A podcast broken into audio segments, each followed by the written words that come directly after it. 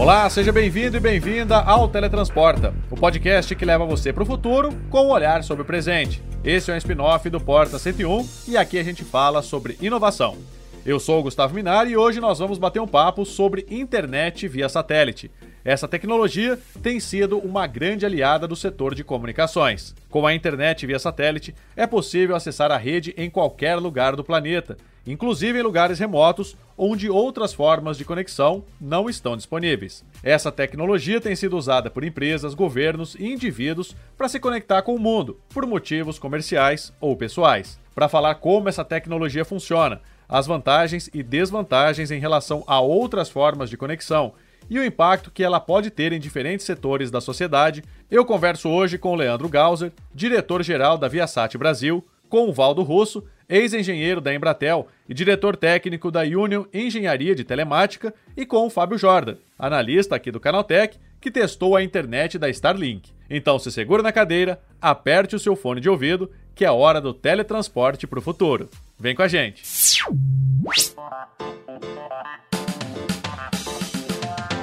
Você é novo por aqui, o Teletransporta é o podcast do Canaltech sobre inovação. A gente fala sobre o futuro e sobre o desenvolvimento de ponta da indústria da tecnologia, só que com o um olhar presente. São programas semanais, sempre às quartas-feiras, apresentados por mim, Gustavo Minari, com entrevistas com especialistas e muito mais. Você pode mandar pra gente o tema que gostaria de ouvir por aqui. É só enviar para podcast@canaltech.com.br. É isso? Então vamos para o programa de hoje. A Starlink é uma solução de internet via satélite para locais em que as tecnologias de internet via cabo ou fibra ótica não estão disponíveis. Mas será que ela oferece velocidade e qualidade de sinal que realmente compensam o investimento? Nós aqui do Canaltech testamos a internet da SpaceX fazendo videochamadas, transmissões online e testes de velocidade. Será que a internet via satélite do Elon Musk realmente funciona? Será que vale a pena investir nesse tipo de tecnologia? Quem vai responder a essas perguntas para a gente é o Fábio Jordan, analista aqui do Canaltech, que participou de todos os testes com a Starlink. Fábio, como é que foi essa experiência com a Starlink? Cara, é... vamos começar do, do zero, né? Tem a primeira questão da, da instalação, né? Porque a Starlink é um, é um projeto que eles enviam os equipamentos e tudo, mas não vem um técnico, né? Tem outras internets que a gente tem por aí. Você tem que agendar o que é bom, né? Porque volta e meia você acaba levando um bolo do técnico, ou então é, acontece que você tem que pagar uma taxa de instalação, né? Tem tudo isso. Então, primeiro tem a instalação e você tem que encontrar um, uma posição legal, né? Em geral, é, fora do, da sua casa, do seu prédio, tudo é, quanto mais alto, melhor, né? Porque a gente está falando de uma internet via satélite. É, mas feito isso, devidamente fixada a antena aí, o processo de configuração é meio que automatizado, né? Tudo por aplicativo. Então é, é rápido de, de, fazer até. E uma vez é, ele autenticando e conectando com o satélite, depois parece até que você está usando uma internet normal, assim, né? Porque, é, pelo menos na, na, época que a gente testou no, no canal Tech ali, é, o, as velocidades eram muito boas, é, até comparáveis com internet cabeada realmente. É, a latência é que acabava sendo um problema, né? Porque como você tem que enviar o sinal até um satélite e depois o satélite ele retransmite para de fato encontrar os servidores, né? Porque tem todo esse caminho na internet, né? Então, principalmente para jogos online, é, acaba complicando. Se a pessoa, sei lá, eu até testei para fazer streaming de vídeo, né? Fiz streaming na, na Twitch. E para esse caso não tem problema, porque ele tem ali uns 40 milissegundos, às vezes um pouco mais de atraso. A própria Starlink na época prometia cerca de 40 milissegundos, mas nos testes práticos a gente chegou a ter 100 milissegundos, assim, né? Então, para transmissão na Twitch não é um problema, porque é, atrasa tudo o envio, mas as pessoas não sabem, né? Agora, quando você está jogando um Counter-Strike, algum jogo que de fato precisa uma ação e reação ali, 100 milissegundos é o tempo que justamente vai ser demais e você vai acabar perdendo todas as partidas. Então, é, para situações específicas é complicado. Agora, uma, uma coisa legal, Minari, é que, no geral, a, a estabilidade é muito boa, assim, né? Então, há quedas pontuais, né? Não, não necessariamente em dias, só em dias chuvosos, em dias chuvosos pode atrapalhar um pouco, né? Porque você tem essa interrupção aí no sinal. Mas fora isso, tranquilo assim. Agora, para o dia a dia, Jordan, você acha que, que vale a pena? Porque você falou a questão de jogos, né? A questão de uma coisa mais hard, né? Uhum. Mas a ideia é que essa internet ela seja levada para locais mais remotos, né? Onde claro. o cabo não chega, é, onde a, a, fibra não chega, né? Para isso, você acha que, que ela funciona? Com certeza, com certeza, porque, como eu disse, a estabilidade é muito boa, 99% do tempo ela vai estar online, é, com velocidades muito boas. Então, onde você não tem internet, você quer de repente ali é, fazer uma chamada com a sua família, justamente porque você está num local remoto, tranquilo, né? Funciona bem.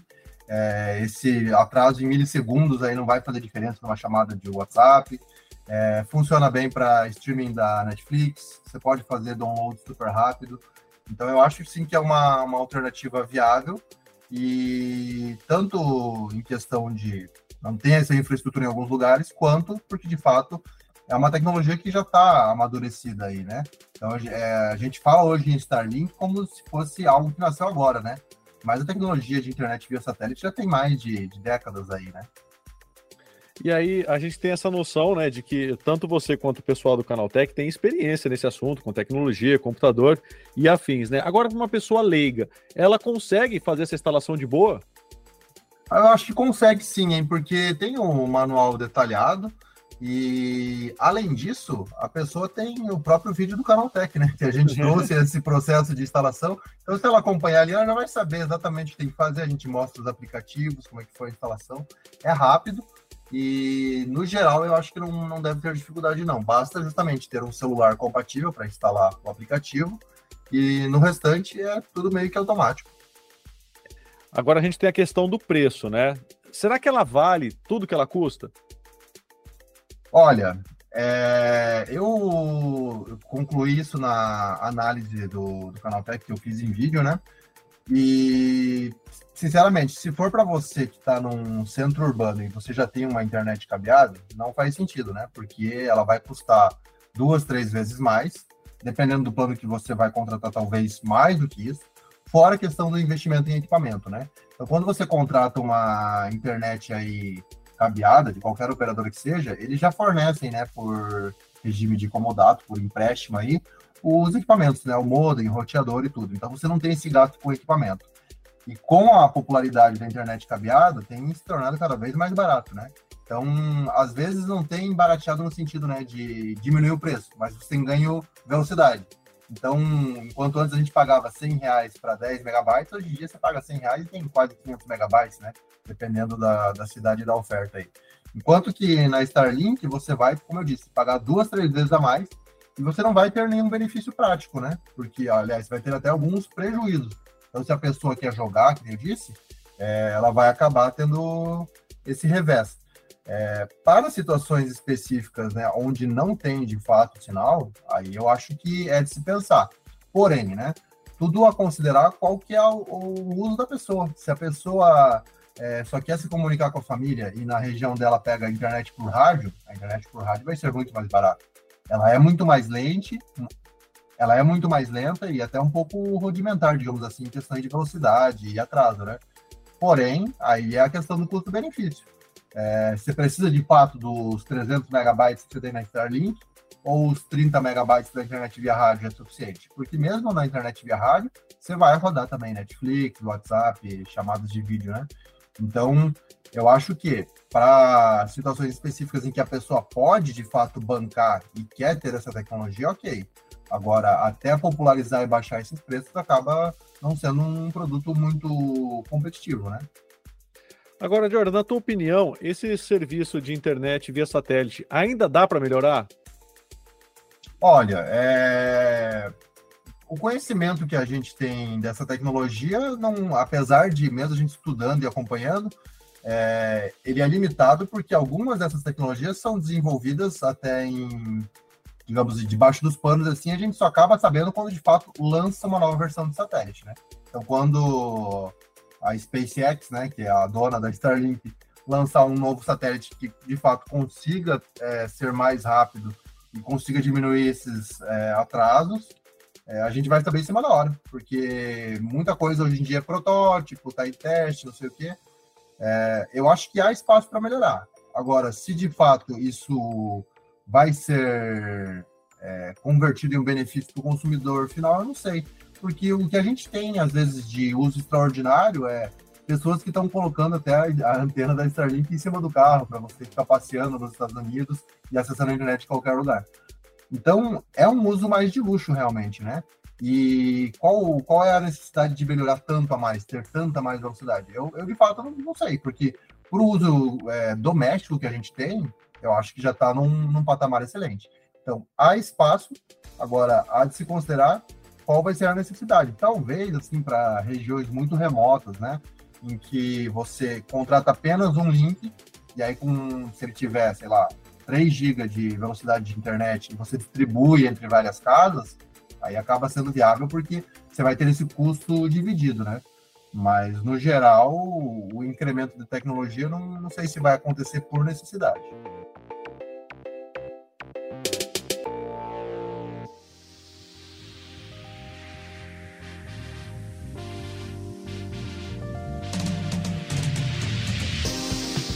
O maior e mais moderno satélite de telecomunicações, chamado Viasat 3 Américas, vai cobrir todo o nosso continente com internet de banda larga, incluindo o Brasil. Esse é o primeiro de três satélites da rede Viasat 3. O segundo deve ser lançado ainda esse ano para servir Europa, Oriente Médio e África, e o terceiro em 2024 para a região da Ásia e Pacífico. Parece pouco comparado com os números da constelação da Starlink, que já soma 3.700 satélites em órbita e cresce a cada dia. A diferença é que eles serão capazes de cobrir todos os continentes e as principais rotas aéreas e marítimas do globo. Para explicar como esse novo satélite vai funcionar, eu converso agora com o Leandro Gauser, diretor-geral da Viasat Brasil. Leandro, como é que funciona essa tecnologia do satélite Viasat 3 Américas? Então vamos lá, para quem não conhece a internet via satélite, é, é uma internet focada principalmente nas regiões mais rurais, né? Não que ela não funcione em qualquer lugar é, da cidade, né? Ou, ou do continente, mas ela é mais focada nessas regiões onde é, não existe hoje uma conectividade boa, que seja uma fibra, um 4G, um 5G, né? Então, o Viasat 3 Américas é o primeiro satélite de uma constelação de três satélites, né? Hoje está muito na moda falar em constelação de milhares de satélites, né? Com a tecnologia da Viasat, a gente com três satélites a gente cobre o, o globo inteiro, né? Basicamente 99% da, da população. E o primeiro deles vai cobrir a América desde o Canadá até a Argentina. Né? E ele é um satélite que está sendo lançado é, do Cabo Canaveral através da SpaceX e ele fica lá, para quem não sabe, é um satélite geoestacionário, né? E ele fica a 36 mil quilômetros de distância da Terra. E o satélite, basicamente, ele tem uma função de espelhar a conectividade e o cliente que tem a sua antena e o seu serviço, o seu modem, consegue navegar tranquilamente, mesmo estando numa região com nenhuma infraestrutura, digamos, terrestre. Agora, Leandro, esse é um sistema diferente da Starlink? Ele é, ele é um sistema diferente do ponto de vista. Ele é um sistema igual, porque ele é uma internet via satélite, por um lado. Ele é, ele é um sistema diferente que utiliza, como eu disse, é, um único satélite para cobrir uma região inteira. Então, os satélites da Starlink, por exemplo, estão é, no que a gente chama de uma, é, LEO, que são os de baixa, baixa órbita, então ele tem que ficar dando, ele dá várias voltas na Terra é, durante o mesmo dia, né? E isso faz com que você tenha que ter centenas ou milhares de satélites para que você tenha uma conexão é, 100% do tempo para o cliente. No caso do satélite geoestacionário, como ele acompanha, como o próprio nome diz, a, o, a volta da Terra, você com um satélite ele fica numa posição específica o cliente tem, com um satélite só, 100% do, é, do tempo o serviço operando. Agora, esse novo satélite, ele vai melhorar a capacidade de transferência de dados? Então, o, esse satélite, do ponto de vista para o Brasil, né, se a gente for olhar o que atende ao nosso mercado, é, eu acho que um, um, dos grandes diferenciais que ele tem é, é a concentração da capacidade nas, nas, regiões norte e centro-oeste do país. Né? O, se você for, for ver como foram feitos o desenho de todos os outros satélites que existem hoje no Brasil e que atendem de uma forma é, bastante satisfatória aos clientes, eles estão muito focados na região mais costeira do Brasil, porque é onde a gente tem a maior quantidade de população. Né? Então, vejo que a grande diferença aqui é realmente atender essa região que tem essa região norte e centro-oeste, que tem uma penetração bem menor de é, banda larga no Brasil, seja na média, e quando você olha em áreas rurais, esse número é, é ainda menor. Acho que só para dar, Gustavo, alguns dados aqui para o nosso público, em média, a penetração de banda larga no Brasil é de 80%, ou de conectividade é 80%, mas quando você vai para áreas rurais, esse número cai para cerca de 70%. Né? Então, a gente está falando aí, dependendo dos institutos ou dados, entre 13 a 30 milhões de pessoas que hoje não estão conectadas seja por uma questão de preço, seja uma questão de disponibilidade.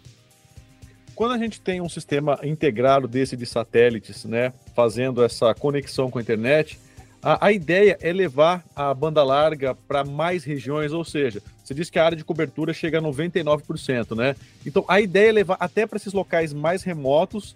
É, a ideia é que se tenha internet de banda larga, uma internet de qualidade para todos esses locais. Sim, perfeito. Eu acho que é. Acho que vamos separar aqui um pouco a. Acho que tem dois temas, né? Hoje o, hoje o Viasat 3. Hoje a Viasat já atua no Brasil, uma parceria com a Telebrás, e tem o HDC, que é um satélite que já cobre 100% do Brasil, né? O Viasat 3 vem para complementar essa capacidade, porque tem muitas localidades onde hoje o serviço já está é, já está cheio, né? E a população precisa de mais qualidade, mais serviço, mais disponibilidade. Mas quando a gente fala de cobertura global, o que a gente busca com isso é que é, companhias aéreas, por exemplo, onde o serviço de internet é cada vez mais usado, possa ter, um, através de uma única rede, é, em voos de longa distância, é, ter o serviço operando o tempo inteiro. Acho que eu posso dar aí dois exemplos.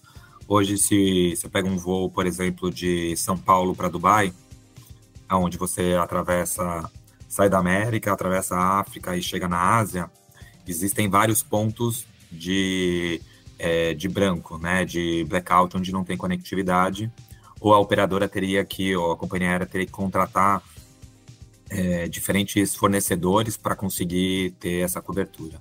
Então, com o Viasat 3, a empresa pode ter um único fornecedor oferecendo conectividade 100% do tempo num voo desse, ou se a gente falar, por exemplo, um São Paulo, Nova York também, é uma possibilidade que, que traz, e o Viasat 3 é o grande diferencial para isso. Agora, é, isso vai funcionar em regiões remotas do planeta, né? Agora, aqui para o Brasil, né? A ideia é que a gente tenha esse sistema implantado para, por exemplo, né, a pessoa ela mora numa fazenda, ela tem um sítio e aí ela não tem conexão ou tem uma conexão via rádio de baixa qualidade. Ah, esse sistema de satélites ele melhora essa qualidade tanto em quantidade de dados quanto em velocidade? Sim, sim. Então, assim, hoje a gente já tem planos, né, aqui no Brasil que vão de 10 a, a 30 mega. Nossa expectativa com mega de velocidade. A nossa expectativa com o Viasat 3 é poder oferecer serviços de maior capacidade e maior velocidade, focando nessas regiões. Não que a gente não possa oferecer um serviço desse, por exemplo, numa cidade como São Paulo, Curitiba, né? A cobertura é nacional. Mas já existe nessas regiões outras tecnologias que oferecem um serviço a um custo-benefício melhor. Né? Então, por isso que o nosso foco realmente é nessas regiões onde, como você disse, fazendas, locais mais afastados, onde a, a densidade demográfica é muito baixa e para as grandes operadoras não justifica o investimento de chegar com uma tecnologia de fibra.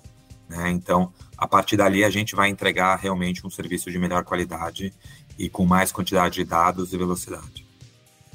É, é, se você for ver com relação a preço, relativamente, a, a internet que chega via satélite, ela in, ainda é um pouco cara, principalmente quando a gente fala em democratizar acesso, né? É, com essa tendência agora, como você mesmo disse, dessas constelações de, de satélites espalhados aí pela, pela órbita terrestre, a tendência é que esses valores eles caiam, ou seja, fique mais acessível ter uma internet de qualidade via satélite? Ótima, ótima pergunta, Gustavo, porque a gente precisa entender que é, os valores realmente de uma internet via satélite, normalmente eles são mais altos, né, do ponto de vista de para o usuário final, porque o custo do equipamento, principalmente o custo do equipamento que vai na casa do cliente, a antena, o modem, eles, é, ele é bem mais alto do que para você colocar um serviço de fibra, por exemplo. Né? Mas acho que tem duas coisas aí que vem ajudando a, a, talvez três fatores que vêm ajudando a reduzir esse preço, né? Primeiro, as novas tecnologias, né? Acho que o Viasat 3 vai trazer esse benefício de trazer mais capacidade. Ele é o maior satélite do mundo que está sendo lançado, né? E isso faz com que a gente tenha um investimento do satélite, que é um, um equipamento que é lançado e dura 15 anos, né? Lá no, no espaço. Então, com, por ser um, um investimento relativamente parecido aos satélites anteriores, mas que entrega mais capacidade, a nossa expectativa é que o valor diminua. Acho dois, ter mais players no mercado, a concorrência sempre traz né, uma, uma questão de preço, na, preço no final, faz com que as empresas sejam mais eficientes. Então, eu acho que isso tende a fazer com que os valores diminuam.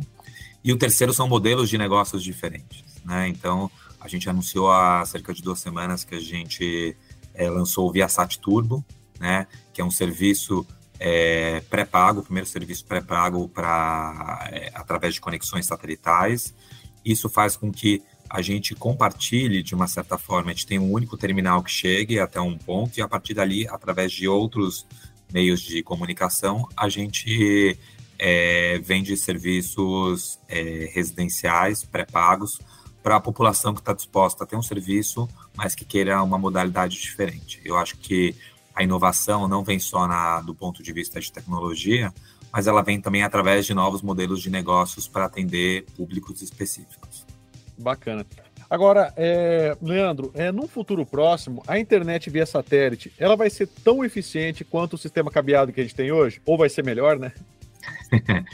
é, eu acho que é uma corrida tecnológica, né? Se você for olhar é, as tecnologias, como o satélite vai evoluindo e como a fibra ou 5G vão evoluindo, eles vão de uma maneira paralela, né?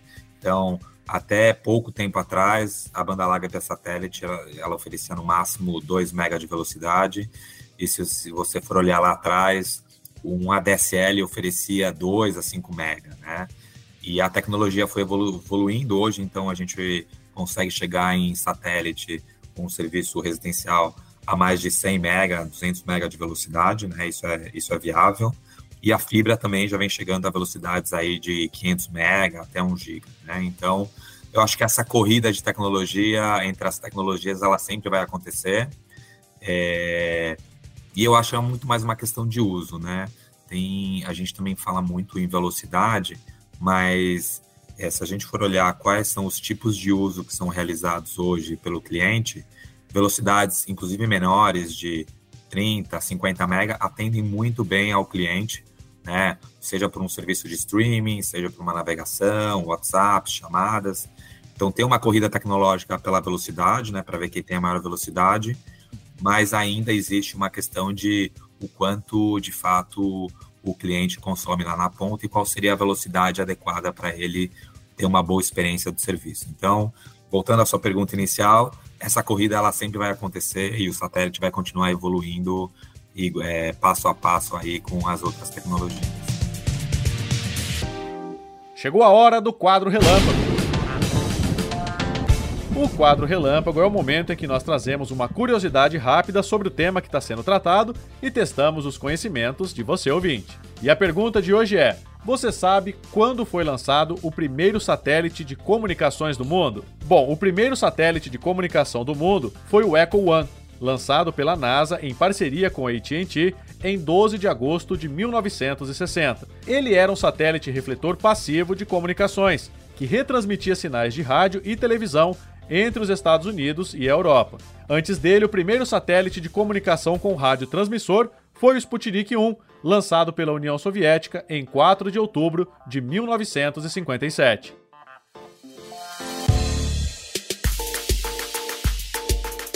Apesar dos avanços tecnológicos, a internet via satélite ainda tem algumas limitações. Por exemplo, esse sistema consegue conectar aviões, mas não os nossos telefones celulares. Quem explica pra gente os gargalos, os problemas e as possíveis soluções para manter o mundo inteiro plugado na internet é o Valdo Russo, ex-engenheiro da Embratel e diretor técnico da Union Engenharia de Telemática. É, Valdo, por que a internet via satélite ela é capaz de conectar aviões e não os nossos aparelhos celulares? Por enquanto. por enquanto. Não, mas tem uma razão para isso. Os aviões, você consegue botar uma, antena, uma, uma, uma plataforma de antena. De modo geral, os aviões o que você usa é uma antena planar com é, feixe eletronicamente com apontável, ou seja, você é, você é, colocando um sinal lá dentro, você tem vários alimentadores, vamos supor assim, né, como se fossem várias anteninhas lá dentro, não é? são fios, em que você é, alimenta a, a de, de, de, intensidade, né, de energia e a, a fase do sinal para que ele crie o, um feixe na direção que você quer e ele fica acompanhando o satélite. É fascinante, porque se você estiver usando um satélite parado, geoestacionário, né, aquele satélite que fica a 36 mil quilômetros de altura, é, é, só o avião que está se movendo. Mas quando você usa Starlink, por exemplo, um, um, outro sistema de baixa órbita, que o satélite fica girando também, são duas coisas se movendo, né? Só que o satélite, nesse caso, é, é mais rápido que o avião, vamos dizer assim. E, então, esse BIM tem que ser muito. É, é, um, é, fascinante, é um negócio muito grande. Então, essa, essa é a principal. Você não pode botar uma antena desse. E eu, quando eu falo desse tipo de antena, você imagina um, um, um retângulo né, de 20 centímetros por 40 centímetros. Você não pode botar isso num celular. Tá? Então, isso é o que está acontecendo hoje. Vai mudar. a gente pode chegar. Agora, Valdo, é, é, existe um, um, serviço que eles almejam, é chamado Sat to Cell, né? Que é o, uhum. o, o satélite é para celular. Então, ele pode ser o próximo avanço da telefonia móvel? Sem dúvida. Sem dúvida, não tem a menor dúvida. Que a telefonia móvel, qual é o problema da telefonia móvel? Você tem que ter uma torre perto de onde você quer servir. Tá? É um negócio caro, uma torre dessa é, um, é uma coisa muito cara e, e tem um problema você chegar até lá. Hoje, você já tem, já usa a Vivo, a Oi, todos os grandes operadores já utilizam o satélite como backhaul, ou seja, como a, a, a interface entre o core da rede deles e uma, uma Minode B, uma, uma rede, uma, uma estação radiobase, vamos dizer assim, de, de fusão. Você tem lá, mas ali você tem uma herb, né? Que serve uma, uma comunidade, uma vila, seja o que for, e você via satélite chega ao colo da rede. Isso já existe. Tá?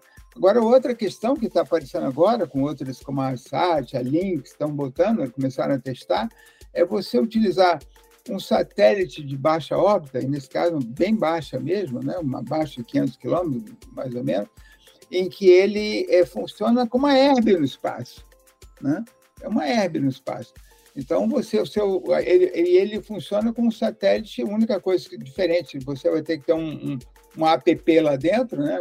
mas é, é basicamente o mesmo aparelho, né? um aplicativo diferente, em que ele fica, ele está conectado, prioritariamente ele fica conectado de uma radiobase terrestre. Quando você sai da, dessa cobertura, ele se conecta à ERB sem que o usuário perceba, ele se conecta à ERB no satélite. Tá? Isso está começando a ser testado agora. Tem uma, vários problemas regulatórios, né? porque uma coisa é você decidir uma, qual é, quais são as, as frequências.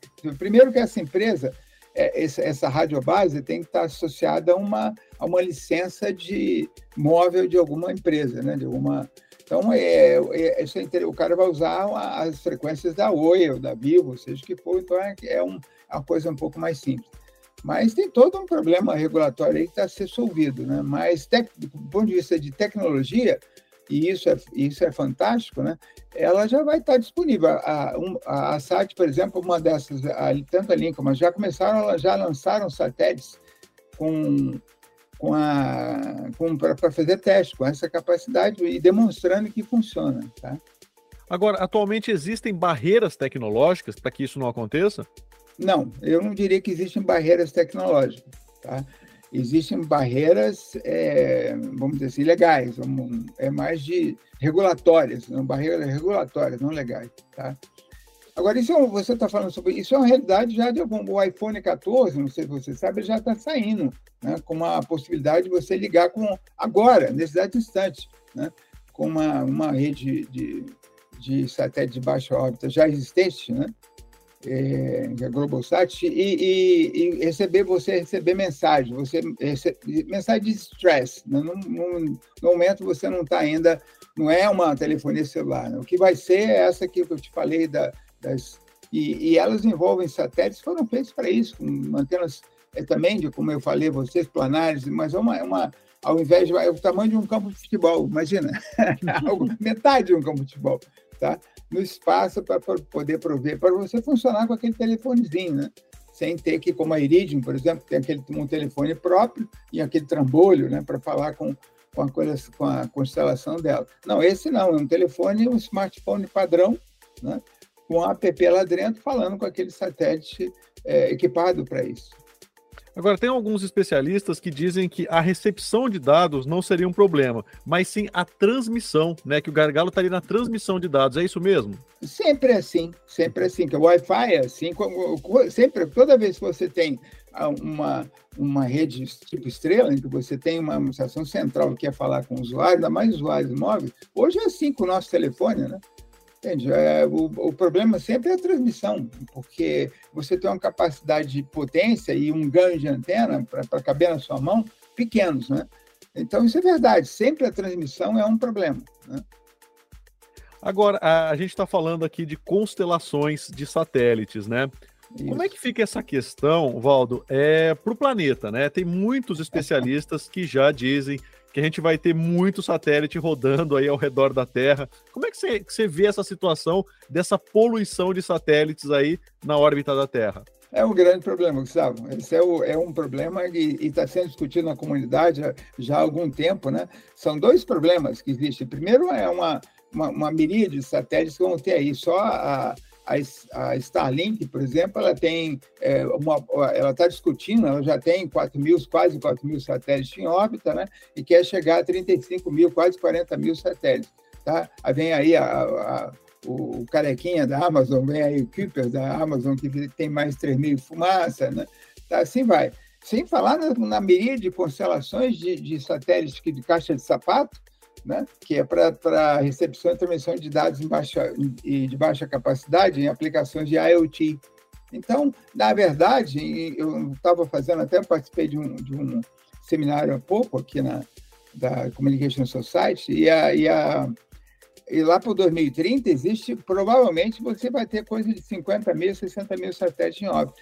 É um problema, os astrônomos já estão chiando que para cachorros, você já deve ter visto isso aí, né? Olha, sim. Acabou, você está acabando com a observação da, do, do, do, do espaço por, por uh, radioastronomia e, e, e, telescópios aqui na Terra. Né? A Starlink começou a botar os últimos lançamentos dela, ela está botando um, um escudo de, que, negro para não refletir, etc., mas é um problema. Mas esse não é só parte do problema, Gustavo, porque tem toda a parte de debris, de, de, lixo espacial, que é uma loucura. Né? É, é, uma, uma, é um negócio assim brutal. Tanto que já existem uma, umas, umas, algumas empresas desenvolvendo soluções de, de lixo espacial, são uma grande rede, ou então satélites vão lá, pegam é, satélites inoperantes jogam, e jogam de volta para a Terra. Né? Esse é um problema seríssimo, né? Que já existe, ó. Eu, quando estava na Intelsat, a gente lembra que é, os, os, satélites já estacionários, aqueles que ficam parados em relação ao observador na Terra, que a 36 mil quilômetros de altura da Terra, que é quando a órbita dele é exatamente igual à velocidade de rotação da Terra no Equador, eles ficam parados, né? Quando um satélite desse, e essa é uma órbita muito valiosa, em termos de telecomunicações. Né? Hoje você tem satélites a dois graus um do outro, e tem satélites acumulados, operando em faixas de frequência diferentes. Então, uh, existe uma, uma, uma, regra dentro da UIT que você, quando ele está chegando final, perto da final da vida útil desse deles, e a vida útil de um satélite ela não é por conta da eletrônica, por conta do combustível dele está acabando, né? porque ele precisa de combustível para se manter em órbita. Então, você joga ele para uma altura um pouco maior de 20 quilômetros, que é chamada de graveyard zone, a zona do cemitério. Essa zona, e ele não caiu, como é essa lei da, da, da, terceira lei de quebra, uma, isso é física, ele não vai cair nunca, ele vai ficar ali. Só que, caramba, chega um ponto que aquilo também vai começar a incomodar, se bem que é muito longe e tal. Eu me lembro numa reunião lá dizendo, qual é a expectativa de, disso poder ser um problema? Ah, não, são algumas centenas de séculos. Aí um cara, não, nessa época a gente já vai estar aposentado, então vamos deixar para as próximas gerações. Mas o grande problema, voltando a, a, ao que é sério, o grande problema são, são essas constelações e uh, os, o, o, lixo espacial. E o, o, medo maior não é as constelações em si, Gustavo, é o congestionamento. Tá? E, e, e uma colisão dessa, teve uma, uma, alguns anos atrás, um satélite da Iridium, colidiu com o Cosmos, eh, um satélite abandonado e sem controle da, da União Soviética, chamado Cosmos, e gerou, bateu e gerou uma quantidade enorme de, de, de lixo espacial que fica ali. Entendeu? É, esse é um problema seríssimo. É o, o tá, é, se eles se, se fossem só os 40 mil, 50 mil satélites, não tem, problemas aí de, de, de astronomia e tal, mas não era um grande problema. O espaço é muito grande. Quando a gente imagina que aquele lixo, tem umas fotos na internet, você vê a terra coberta de lixo, assim, mas não, não, é, não é realidade, né? que não está em escala. Então, o espaço é muito grande, é, é, não, tem, não teria grandes problemas se não fosse esse aspecto de congestionamento. Alguém tem que tratar disso aí. Né? Então, tem regras. Uma coisa importante é que, por exemplo, o FCC, a Anatel americana, já decidiu, já estabeleceu que qualquer, só autoriza uh, as empresas americanas, ou então o uso de, de satélite de baixo órbita dos Estados Unidos, se tiver um compromisso de desorbitar em cinco anos. Quer dizer, não deixar lá, né? desorbitar em cinco anos qualquer é, artefato que estiver chegando no final da, útil, da vida útil deles, que varia dependendo da altitude que ele está. Né? Então, essa é uma preocupação. É, e, e, e, essa, e dentro da UIT tem discussões de quem que vai regular, organizar essa, essas troços de negócio todo. Né? Então, é, é, uma, é uma, não é, não é um, um simple task, é um, mas é verdade, é, um, algo que tu vai estar se pensando e, e vai chegar a uma solução, na minha opinião. Com certeza, né? Porque é, é, é, um caminho sem volta, né, Valdo? Ou seja, a partir do momento que você descobre esse tipo de comunicação, que ela é eficiente, que ela é viável, já não dá para voltar atrás, né? Não dá, não dá, não tem a menor volta. E a, e a grande a realidade dessa. É, isso é o que nós chamamos de New Space, né? o novo espaço. Tem o New Space e o New Ground. O caminho para tudo isso aí, né? O, foi uma, em função da, das necessidades humanas. Quer dizer, o satélite geoestacionário em, em si, que é uma grande torre, né, vamos dizer assim, ele, ele cumpriria todas as necessidades, exceto atraso, exceto latência, porque não tem jeito. Você a velocidade da luz, por culpa do Newton, do Einstein, desculpa, do, do, do Einstein, a, a, a, velocidade da luz é, é, constante e numa análise você pode fazer com relação a isso. Né? 300 milhões de metros por segundo acabou. Então, você vai sempre levar 125, 150 milissegundos para ir a um satélite reacionário, mais 150 voltar, 300, mas vai dar uns 500 mega, 500 milissegundos, 600 milissegundos de atraso. Algumas operações, isso, é, isso é uma coisa importante que se diga, não vai acabar nunca o gel, o gel vai continuar lá, porque é muito interessante. Ele agora, os, os super gel, esses com very high throughput, com uma razão muito grande, um vazão muito grande, esses satélites, é, o custo de megabyte está muito barato. Eles já foram muito caros e está muito barato. Eles vão sempre existir, porque são os únicos que, com três satélites, você cobra o mundo inteiro. Né? Então, é, é, é, o que acontece? É surgiu por conta da, da, da, das aplicações, né, onde você precisa de baixa latência, o que é sempre conta, né, que é a transferência financeira. Hoje em dia, você, se você demorar a fazer uma transferência ou, ou fechar um negócio, você pode, perder milhões de dólares. Então você fica, é o bem cara, eu quero latência. Segundo, é, é a culpa da, da, fibra ótica, né? Os caras começaram a botar cabo submarino para tudo quanto é lado e tal, e o pessoal de, que usa isso está acostumado com aquela velocidade, com aquela latência, não é? E com, com capacidade, o satélite consegue dar uma capacidade até próxima da fibra. Né? Hoje tem um satélite como o, o M-Power da, da O3B, que é um satélite de média órbita, né? que fica a 8 mil quilômetros de altura, então já é uma órbita média, a órbita baixa vai até 2 mil quilômetros. Esse cara já te dá uma, uma velocidade de fibra, ele é capaz de dar 10 gigabytes para um ponto, né, que já é uma velocidade de fibra. Tá? É, então, é, não é a velocidade só, é, é, é toda essa a, é a, combinação de velocidade e latência. Esse satélite, por exemplo, tem uma latência de 150 milissegundos para de subida ou descida. Então, é, tudo isso aí vai, vai, vai impondo uma necessidade de tecnologia e, e que, e, e, tem mais, é, o, o satélite é imbatível na, na parte de, de, de, acesso, né? Quer dizer, você com uma fibra ótica, você vai até um, ter um, alguns lugares que não tem como você chegar com fibra ótica, seja por conta de, de limitações geográficas, seja por conta do custo, né? Então tem essa, é, é como você falou, é, o, é inevitável. O, a, o, a sociedade, quer dizer, a economia, a sociedade é como se fosse uma, uma locomotiva, ela, ela, ela, quer, ela precisa de necessidade, né? e que a tecnologia, então, vai criando isso aí, vai respondendo essa necessidade. O problema é quando descarrilha, é quando a tecnologia começa a empurrar, olha, igual os celulares hoje em dia, o celular, uma, uma das poucas coisas que eles ele faz um monte de coisa interessante. Você vende um celular porque o cara começa a propaganda dizendo: olha, eu tenho 500 megapixels, eu tenho né, sistema de gravação. Ah, eu também uso. Você pode falar comigo. Você pode usar Também serve para conversar, né? É.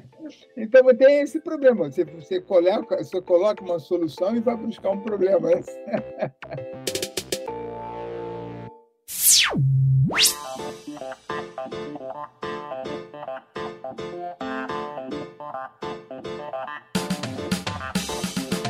É isso aí, o nosso teletransporta de hoje sobre internet via satélite está chegando ao fim.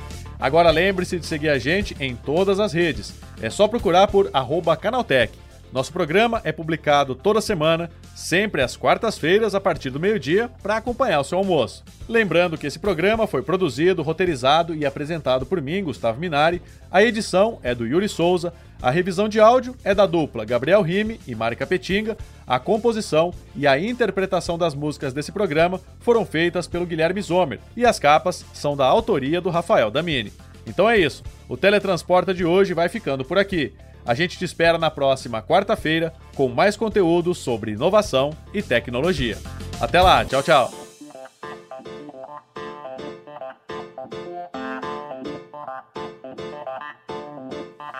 Yeah.